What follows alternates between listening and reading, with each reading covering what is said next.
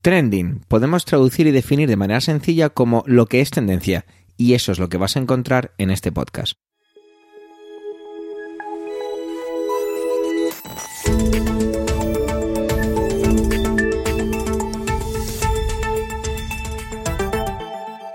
Este es el capítulo 231 del 3 del mes de noviembre de 2022 y cuenta con las intervenciones de Pedro Sánchez, Antonio Rentero y Eduardo Norman, ya que yo, Javier Soler, hago en esta ocasión solo de presentador.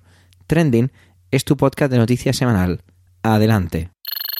Familia, hemos llegado a noviembre, el año se nos escapa entre los dedos, el tiempo pasa, creemos que somos dueños de él y todo lo contrario, somos sus víctimas. Pero tranquilos, no me pongo más trascendental.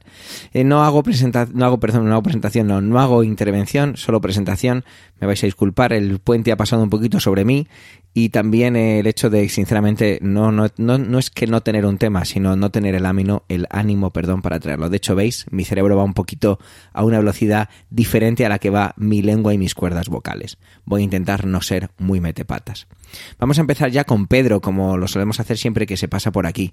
Pedro nos trae el enfoque de las elecciones en Brasil desde un punto de vista muy interesante, y es que tiene que ver, que yo, por ejemplo, desconocía por completo, con el auge de las iglesia, de la iglesia evangélica ultraconservadora. Nada más y nada menos que un tercio de la población brasileña forma parte de estas sectas evangélicas y que son un termómetro, o más que un termómetro, son un, digamos, uno de los indicadores hacia donde se está yendo todo lo que tiene que ver con el electorado. Eh, estoy muy deseoso de escuchar cuando termine de editar el podcast esta intervención ya que creo que va a estar llena de un contenido muy interesante. Muchísimas gracias como siempre Pedro. Adelante compañero, adelante Pedro.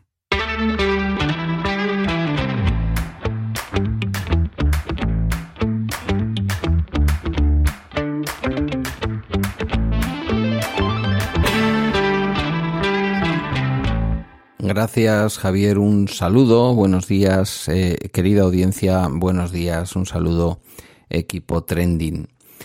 Em, este fin de semana se celebraron elecciones, como sabéis, en Brasil, posiblemente lo habéis oído. También habéis oído que el triunfo de Lula da Silva, un histórico de la izquierda eh, latinoamericana y un histórico de la izquierda brasileña, pasa a ser con este triunfo eh, una de las principales figuras políticas del Brasil después de la dictadura eh, vivida en este país latinoamericano de habla portuguesa. Y en medio de toda esta película surge algo que me ha venido preocupando y de lo que yo he hablado más a título personal en, dentro de mi propia experiencia profesional en mi bala extra, como es eh, el auge de la iglesia evangélica que se convierte, según decían y según podía leer el día 31 de octubre, el pasado fin de semana, eh, en un artículo escrito por Álvaro, eh, Álvaro Cordero, perdón, en el ordenmundial.com, digo que se podría convertir la iglesia evangélica en el mayor enemigo de Lula. Mirad, el auge de las iglesias evangélicas, como ya contaba en un programa, eh, en un programa de mi bitácora personal, eh, es una evidencia que se está produciendo. Lo llegamos a incluso tener aquí en España esa especie de crecimiento mm, muy relacionado con la inmigración latinoamericana, específicamente de algunas zonas concretas. Yo lo he visto más eh, relacionado con Centro Europa, con Centroamérica quiero decir, pero como digo también en países como Brasil el auge de estas iglesias evangélicas está siendo enorme. Digamos que los países de habla latina, de castellano o portugués, en la América del Norte, del Centro y del Sur, desde México hasta Chile y Argentina, históricamente heredaron por aquello del encuentro, que decía yo también, eh, del encuentro de los dos mundos, que es como llaman al 12 de octubre en Chile, em, había una influencia y un potencial enorme de la Iglesia Católica.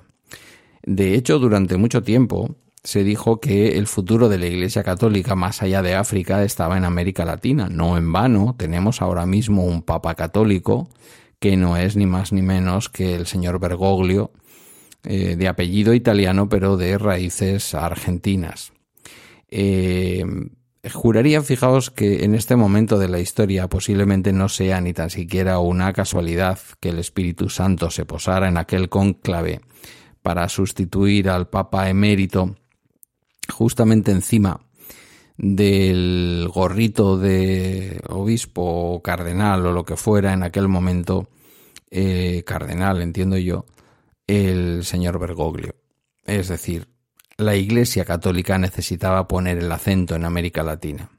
Algo que por otra parte de decir no lo he visto mucho dentro de lo que es el papado de Bergoglio, más allá del hecho mismo de que él es latinoamericano. Eh, decía Álvaro Cordero en este artículo mm, que estoy citando de El Orden Mundial que el evangelismo en Brasil ha crecido durante décadas con una agenda ultraconservadora adaptada a fieles con más o menos recursos y que Jair Bolsonaro, el ultraderechista que ha gobernado Brasil los últimos años, forjó una alianza con este colectivo que se constituyen como un tercio de la población y que ahora puede ser el mayor obstáculo para el gobierno de Lula da Silva. Quiero establecer un paralelismo que me parece fundamental entre el auge de estas iglesias evangélicas y el enorme auge a lo largo de toda la geografía de los Estados Unidos de Norteamérica de las distintas iglesias evangélicas, siendo finalmente el catolicismo realmente en Estados Unidos una minoría, algo que, bueno, pues en países como España, como Italia, como Irlanda, como muchos países, como Francia mismo, Portugal, eh, países del entorno de donde os estoy hablando puede parecer todavía algo muy lejano, lo cierto es que en los países anglosajones, pero sobre todo y específicamente en Estados Unidos, donde, digamos, la reforma protestante de Lutero termina derivando, bueno, en fin, Estados Unidos no existía entonces, entendedme lo que quiero decir, los herederos, los evangélicos que van para allá, eh, y forman parte, digamos, de la población que empieza a poblar Estados Unidos, eh, puritanos fundamentalmente. Pues recuerdo el episodio del Mayflower y si no sabéis lo que es, pues lo buscáis por ahí, pero sois gente que escucháis podcast, seguro que lo sabéis. Eh, esa gente no es ni tan siquiera un 10% de lo razonable que puede llegar a ser en un momento dado un católico. Primero porque a diferencia de lo que puede pasar con otras religiones, los católicos cada vez somos menos practicantes, diría que incluso menos creyentes tenemos esa cultura, pero esa cultura, eh, en todo caso, y sobre todo si eres una persona, mm, vamos a decir, razonable, esa forma de ver la vida y esas ideas no traspasan tu ámbito privado. Quien intenta imponer esas ideas en lo público ya empieza a tener comportamientos más parecidos a los que se va a encontrar Lula da Silva justamente en este tercio de la población brasileña completamente influida por las ideas ultraconservadoras, por ser militantes o miembros de estas iglesias evangélicas. Fijaos que además es muy curioso, porque como sigue el articulista del Orden Mundial, Álvaro Cordero, diciéndonos Brasil es un Estado laico, no un Estado aconfesional como España. No, no, es un Estado laico que posee encima la mayor comunidad católica del mundo. Eh, fijaos de lo que estamos hablando, ¿eh? estamos hablando del país que aun siendo laico políticamente, eh, por definición política quiero decir, es el país que posee la mayor comunidad católica del mundo, pero esto podría cambiar. El avance de una revolución evangélica está sacudiendo política y socialmente al país. Este colectivo es ya casi un tercio de los brasileños y podría convertirse en el culto mayoritario no dentro de mucho tiempo, en 10 años, para el 2032. Su agenda, marcada por un carácter ultraconservador, pretende ilegalizar por completo el aborto, prohibir el matrimonio igualitario o defender la familia tradicional. Y algunos me diréis, bueno, pero esto también lo hace la Iglesia Católica, y lo hacen determinados grupos de la Iglesia Católica aquí, por ejemplo, en España. Es cierto, pero después la Iglesia Católica, que tiene sus mm, principios, tiene su moral y defiende esa moral, eh, e incluso interviene en la política, tampoco voy a blanquearlos yo aquí diciendo que nunca, nunca jamás en España la Iglesia ha intervenido en la política, eso no es así, y mucho menos después de varias décadas, cuatro como poco, de nacional catolicismo. Lo cierto es que hay un componente en la intervención de las iglesias evangélicas en el poder, que en el poder no, en la política, que llama muchísimo la atención y que yo considero especialmente peligrosa de alguna forma la Iglesia Católica sería algo así como esa influencia que tiende a lo conservador, pero que después guarda un cierto, un cierto respeto institucional, al menos aparente. Eh, aquí no hablamos ya de respeto, estaríamos hablando de la diferencia que hay entre la ideología conservadora y la ideología ultraderechista, sería algo muy parecido. Muchos evangélicos brasileños sueñan incluso con sustituir la Constitución de Brasil por la Biblia, una utopía que cobra sentido a mediano plazo ante el gran avance de su comunidad. En la Cámara de Diputados, al menos un quinto por, una quinta parte de los escaños eh, y el perfil promedio será un varón blanco, casado, cristiano y con estudios. Cerca del 70% de este tipo de población votó por Jair Bolsonaro, eh, en las elecciones presidenciales del 2018 y entre un 60 y un 65% lo hicieron en la primera vuelta de estas elecciones que finalmente en segunda vuelta ganó Lula da Silva. El líder ultraderechista, Bolsonaro, se mostró como el gran aliado de las iglesias evangélicas y llegó a bautizarse como evangélico en las aguas del río Jordán, todo muy simbólico. Ahora quien tiene ese desafío no es otro que Luis Ignacio da Silva, Lula da Silva, eh, su nuevo gobierno que tendrá que gobernar con este enorme lobby ultraconservador que es muy manejable y que responde perfectamente, a diferencia de lo que hacemos los católicos normales de andar por casa, que tenemos ideologías diversas, aunque haya también una parte del catolicismo muy ultraconservadora y muy significada políticamente, eh, la realidad es que muchos otros, más o menos practicantes, yo ya sabéis cuál es mi forma de ver todo esto, no es de una práctica religiosa habitual, pero evidentemente el comportamiento de la Iglesia Católica, aunque muchas veces pueda parecer excesivo desde el punto de vista de la izquierda, es, como digo, bastante más razonable. La conexión de la extrema derecha brasileña con el movimiento evangélico es muy profunda, es una de las tres patas que la sostienen junto al lobby de las armas y al lobby de la ganadería extensiva, y Bolsonaro es consciente de que su poder durante los últimos cuatro años se debe en parte a ellos. De ahí sus constantes gestos hacia esta comunidad. El lema de la campaña en 2018 fue Brasil por encima de todo, Dios por encima de todos hay que ir a unas elecciones con ese lema, y su primer acto como presidente fue un rezo colectivo junto a su familia, también evangélica. Detalles que buscaron ganarse la confianza de miles de pastores evangélicos repartidos en Brasil, que se convirtieron en verdaderos altavoces en aquellas elecciones y también en estas, en defensa de sus posturas. Y es que, claro, pues la realidad es que los púlpitos son un lugar en donde conseguir votos y hacer proselitismo. El evangelismo en Brasil ha triunfado, entre otras cosas, por ser diverso y transversal. No hay un poder centralizado, sino cientos de iglesias independientes, ya digo, igual que en Estados Unidos, y esa es una estructura que le permite extenderse por diferentes capas sociales, desde magnates multimillonarios hasta personas en situaciones de pobreza extrema algo que hace que su discurso y poder se adapten en función de las necesidades de su comunidad.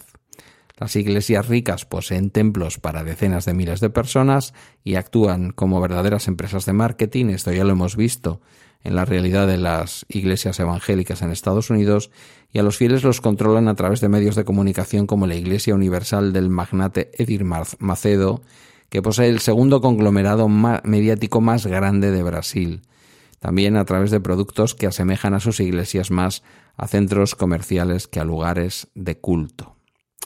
Son una amenaza política para Brasil, son una amenaza política para Lula, el Partido de los Trabajadores y todo lo que significa la vuelta al poder de Luis Ignacio da Silva, después de haber superado incluso su paso por la cárcel tras demostrarse que quien le llevó a la cárcel tenía intereses políticos y que su paso por la cárcel fue absolutamente orquestado y absolutamente injusto.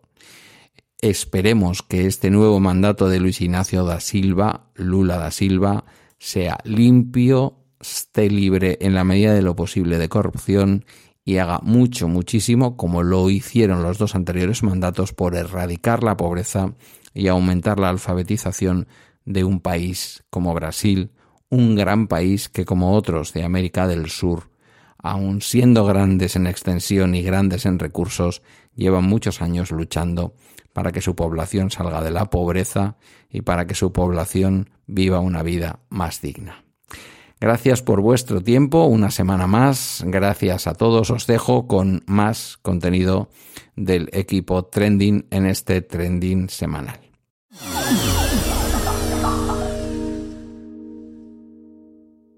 ¿Os gusta el cine de terror? Yo la verdad es que no, no me gusta mucho, no soy muy de este tipo de género. Me gusta el cine en general, pero no, no el cine de terror. Debe ser que soy un cagao, porque lo reconozco, ¿eh? no, no me escondo. Soy un cagao y entonces a mí eso de pasa miedo no me gusta. Por eso nos viene a hablar Antonio, Antonio Rentero, nuestro, especialista cinematográfico, y lo hace como siempre desde un punto de vista muy interesante y tiene que ver, claro, relacionado con que la semana pasada, o durante esta semana, mejor dicho, ha sido todo relacionado con la Noche de los Muertos, el Halloween, la Noche de los Santos, bueno, como se llame en cada una de las culturas. Os dejo con su intervención. Adelante, Antonio.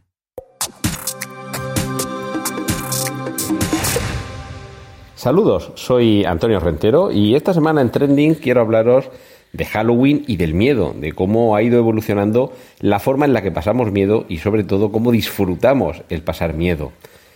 Sobre todo relacionándolo con el cine. Si sois amantes del cine clásico y veis, ¿qué os voy a decir? El Drácula de Todd Browning de los años 30 o cualquier otra de las películas de los monstruos de la Universal, eh, enseguida os daréis cuenta de que pueden ser unas películas más o menos curiosas de ver, joyas y obras de arte, pero seguramente con nuestros cánones actuales no pasaremos mucho miedo viéndolas. Incluso puede haber algún momento que nos parezca un poco ridículo y que hasta pensemos con un poco de injusticia que qué inocentes, qué simples eran nuestros antepasados que se asustaban simplemente con una iluminación sobre la mirada fija de Bela Lugosi, que extendía una mano como, si fuera una garra y que hipnotizaba a una de sus víctimas. Hoy eso normalmente no da miedo.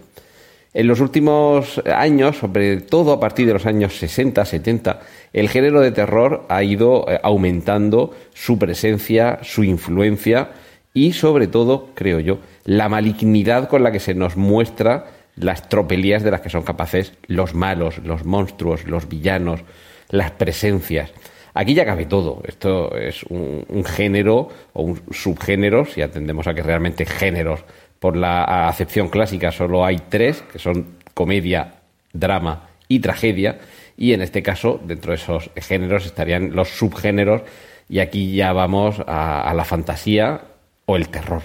Y en este caso, en muchas ocasiones, los personajes que habitan estas pesadillas pueden proceder del mundo real. Una de las series que últimamente está teniendo mucho éxito es Dahmer, sobre Jeffrey Dahmer, un psicópata, un asesino del mundo real que hace unas décadas aterrorizó a Estados Unidos y al mundo y cuyos crímenes todavía duelen en la persona de los familiares de las víctimas. Es decir, nos da miedo algo que hace una persona real, tenga más o menos unas causas, causas aparentes, que haya una enfermedad mental o que simplemente hay gente que, como dice el Joker, simplemente quiere ver el mundo arder. Luego están las presencias sobrenaturales, todo aquello que tiene que ver con espíritus, con demonios convocados, con seres del más allá, todo lo que va más allá de la vida, todo lo que nos trae eh, un testimonio imaginario, porque yo soy de los que son escépticos en este, en este punto y creo que científicamente no hay todavía pruebas que nos demuestren que hay algo más allá de la vida y que lo podamos pedir, eh, perdón, medir, pesar o, de alguna forma eh, replicar en un laboratorio, pero cuánta libertad produce eso para nuestra imaginación y qué cantidad de películas acerca de posesiones, de espíritus que vuelven del más allá, de fantasmas, de casas encantadas, es también casi otro subgénero en sí mismo.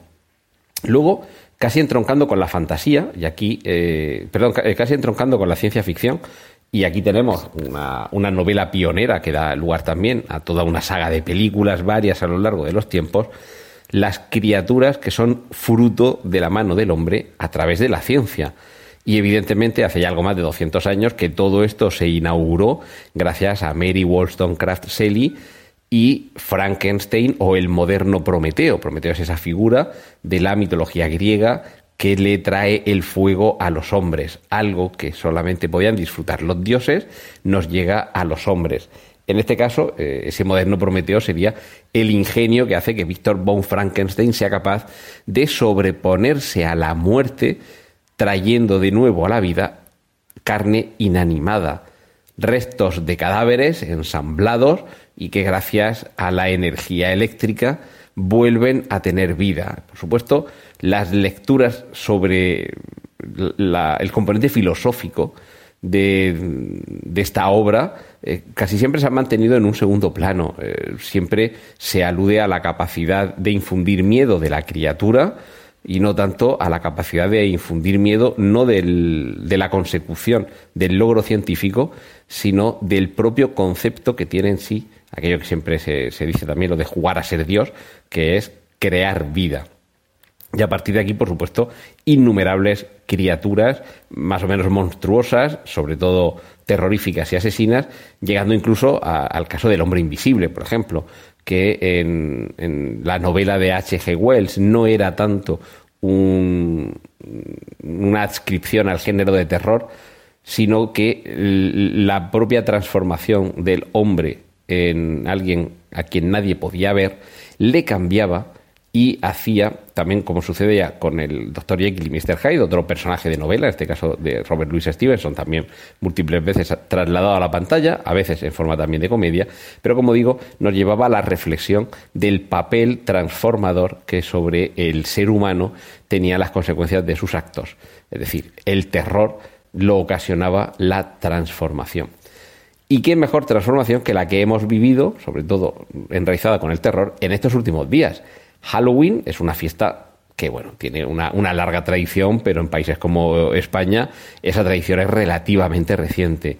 Hace poco vi un, un tuit de alguien con una captura de pantalla del momento de la película ET, el extraterrestre, en la que se ve cuando van los personajes vestidos de Halloween por la calle, película del año 1982, y quien lo ponía en Twitter decía, ET, la película con la que descubrimos Halloween. Y es cierto, para, para muchos, eh, los que somos de la década de los años 60, 70, 80, en mi caso nací en, 1970, y con 11, 12 años cuando veo ET, aunque había oído hablar de Halloween como celebración, en alguna película, en alguna serie de televisión, pero ahí un poco es cuando ves cómo se lo pasa de bien la, la, gente, la adolescencia, la juventud, disfrazándose de criaturas eh, más o menos monstruosas o terroríficas y saliendo eh, como una suerte de carnaval a conjurar el, terror. Y eso creo que al final es lo que hace que, aunque muchos protesten, vaya a seguir teniendo mucho éxito la celebración de Halloween. Porque estamos sobreponiéndonos a nuestros miedos, estamos combatiéndolos y la mejor forma en este caso de combatirlos es sucumbir. Dejar que todo ese género de literatura y, y cinematográfico, también de videojuegos, como es el terror, se apodere de nosotros y seamos nosotros los que disfrutemos asustando a los demás. Porque hay que reconocer que a los que nos gusta el cine de miedo y las novelas de terror, nos gusta que nos, que nos den sustos, que nos hagan pasar miedo, nos gusta pasar un buen mal rato y claro, qué mejor que ser tú el agente en lugar del espectador o el lector, ser tú quien provoca ese miedo en una jornada que al final no deja de ser otro carnaval pues eso, disfrutad ya para el año que viene de Halloween, aunque todavía quedará alguna fiesta, y disfrutad también del cine de miedo, que ese, gracias a Dios, lo tenemos durante todo el año. Y esto es lo que quería compartir esta semana con vosotros aquí en Trending. Os dejo con los contenidos del resto de mis compañeros. Un saludo de Antonio Rentero.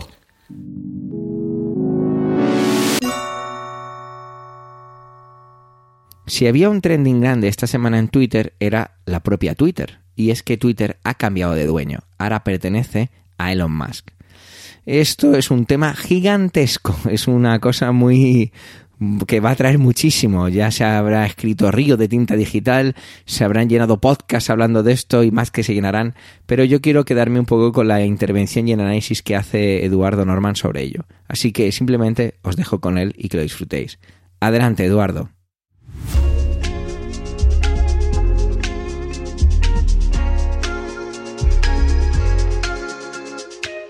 Hoy vengo a hablaros de Twitter, pero sobre todo de su nuevo dueño, Elon Musk, que tras eh, tomar posesión de su cargo, se ha ventilado a la, a la anterior junta directiva de, la compañía. Y en, Twitter, como no puede ser de otra forma, eh, ha sembrado el desconcierto con ciertas declaraciones de sus intenciones, de qué quiere hacer, mm, cómo quiere monetizar la, red. Y quizá la más polémica, eh, que es prácticamente de ayer, em, es que mm, a partir de ahora, en breve, eh, para ser verificado en Twitter lo único que habrá que hacer es ser eh, suscriptor de Twitter Blue, que es la, valga la redundancia, suscripción de pago de, Twitter que te da acceso a, varias cosas, pero sobre todo en este, en, este momento eh, lo más importante va a ser esto de la verificación. Eh, imaginaros mm, el revuelo que se ha formado. Eh, hay mucha gente, aparte ya de, por esto, ¿no? Eh, estas últimas declaraciones, ya por el mero hecho de que Elon Musk haya tomado posesión de Twitter, ha habido un montón de gente que ha empezado a hablar de pasarse a Mastodon, que es una, una red clon de Twitter, pero de carácter abierto. De hecho, no hay un solo servidor, hay varios servidores, un poco lío, pero hay mucha gente que se está pasando a Mastodon. Yo no creo que mm, este movimiento no vaya a ir muy, lejos. Eh, creo que Mastodon no tiene las eh, condiciones para convertirse en la nueva Twitter. Pero sí creo que si Elon Musk no lo trabaja bien, no, o sea, no... Bueno, si actúa como suele actuar él, ¿no? Que es un poco impulsivo, eh, puede que, que, se cargue a Twitter mm, ya para siempre, ¿no? O, o puede que lo convierta en, el luego Facebook, eh, Instagram, etcétera. Todo depende de, de dónde lo lleve su genialidad, ¿no? Porque estamos acostumbrados a, a las salidas de, de pata de banco de, de Elon y en general a, que haga lo que lo que ese día le apetezca, ¿no? Dependiendo del, de cómo se levante por la mañana. Eh, una de las cosas que he hecho es eh, llenar la, junta de Twitter después de vaciarla, ¿no? Llenarla con técnicos provenientes tanto de Tesla como de SpaceX, que son sus dos compañías, eh, eh, digamos, más importantes. y eh, que son gente de su confianza y con la que está acostumbrado a trabajar.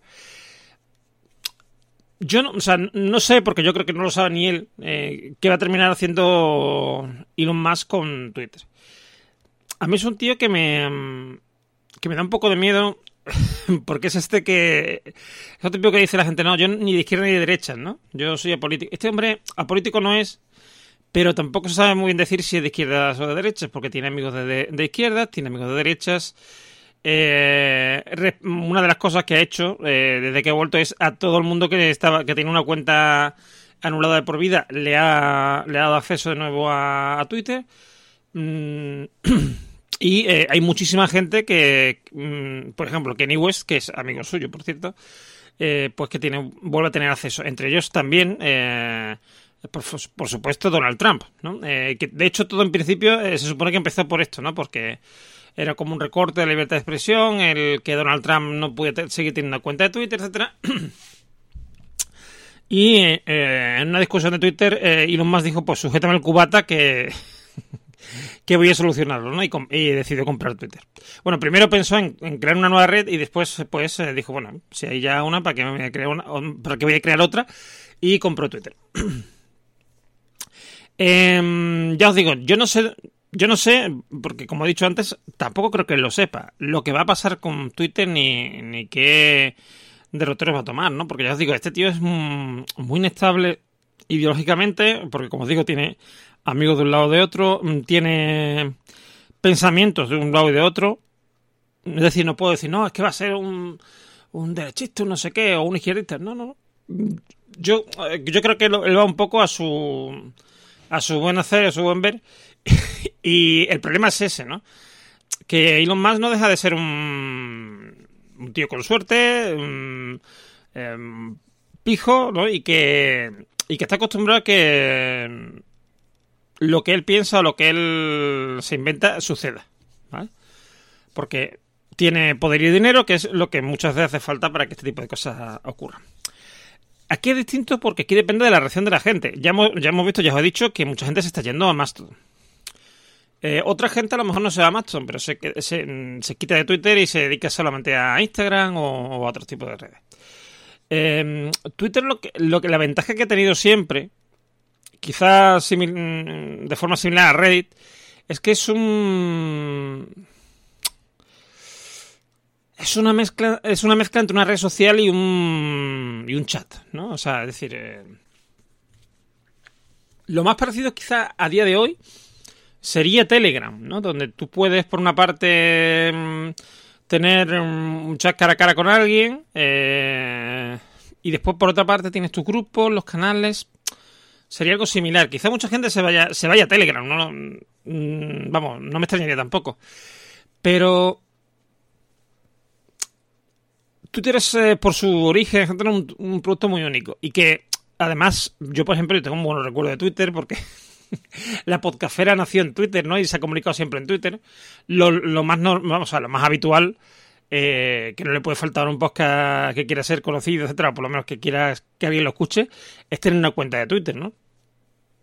Y la mayoría de los eh, programas de televisión, de radio, etcétera, se comunican con sus em, con sus oyentes o con sus telespectadores a través de, Twitter. Es decir, es una red muy especial, ¿no? Eh, porque tiene esa cosa como de de altavoz público, ¿no? Para que todo el mundo escuche, para que, bueno, el poder, eso por supuesto, el poder que tiene Twitter. Es decir, si yo ahora me quejo de algo de política, de no sé qué, y me hacen retweet mm, a lo mejor 100 personas, eso puede viralizarse de una forma y puede generar ahí unas contestaciones que la gente enfurruña porque yo soy muy de tal o cual lado y que si tal, o sea, se montan unas discusiones sobre todo políticas eh, increíbles, ¿no? Que yo cuando me pongo a recordar el, el viejo Twitter, ¿no? Cuando yo entré en 2008 creo que fue, prácticamente al poco de crearse, eh, era, sobre todo en España, era un, tono muy humorístico, ¿no? De burlarse de todo, de reírse de todo. Em, de ser, a ver quién era más, una especie de, ¿no? De, lucha a ver quién era más ocurrente. Y era una red muy positiva inicialmente, ¿no? Y, que además, como entonces tampoco hay tantos usuarios, si seguías a, a alguien, podías llegar realmente a conocerlo solamente con sus tweets, ¿no? Eh, por lo menos a conocerlo eh, por encima, ¿no? Y alguna gente no por encima, sino profundamente. Entonces, a mí es una red que me va, me va a costar mucho renunciar a ella si me viera la necesidad. Pero tampoco creo que debamos eh, anticiparnos a nada, que debemos de poner un poco de freno y esperar a ver qué hace realmente los más, porque ya os digo, y los más puede decir X, eh, mañana decir Y y pasado decir Z y al final hace A. Eh, o sea, quiero decir, no tiene nada que ver mm, porque este hombre es así, ¿no? Entonces, eh, bueno, y además aparte siempre está diciendo cosas en Twitter precisamente que después no cumple, ¿no? Porque el, el famoso... Mm, self-full driving, es decir, la autoconducción completa, ¿no? En, en Tesla lleva diciéndolo por 4 o 5 años, ¿no? Que este, ese va a ser el año, como se decía antiguamente, ¿no? Del, del año del podcasting, pues va a ser el año del self-driving en, en, Tesla, ¿no? Y, nunca ocurre, ¿no? No termina ocurriendo. Así que mm, yo creo, yo aconsejo que si queréis crear una cuenta más, todos la creéis, pero que no cerréis la de Twitter todavía. Porque no sabemos lo que puede pasar. Igual se cansa y se lo vende a alguien, yo qué sé. Mm, puede pasar muchísimas cosas. Así que eh, tranquilidad y veremos a ver. Yo, estoy expectante, yo ya he comprado palomitas para ver qué es lo que hace Elon Musk con, con, nuestra, con la red del pajarito azul. Un saludo.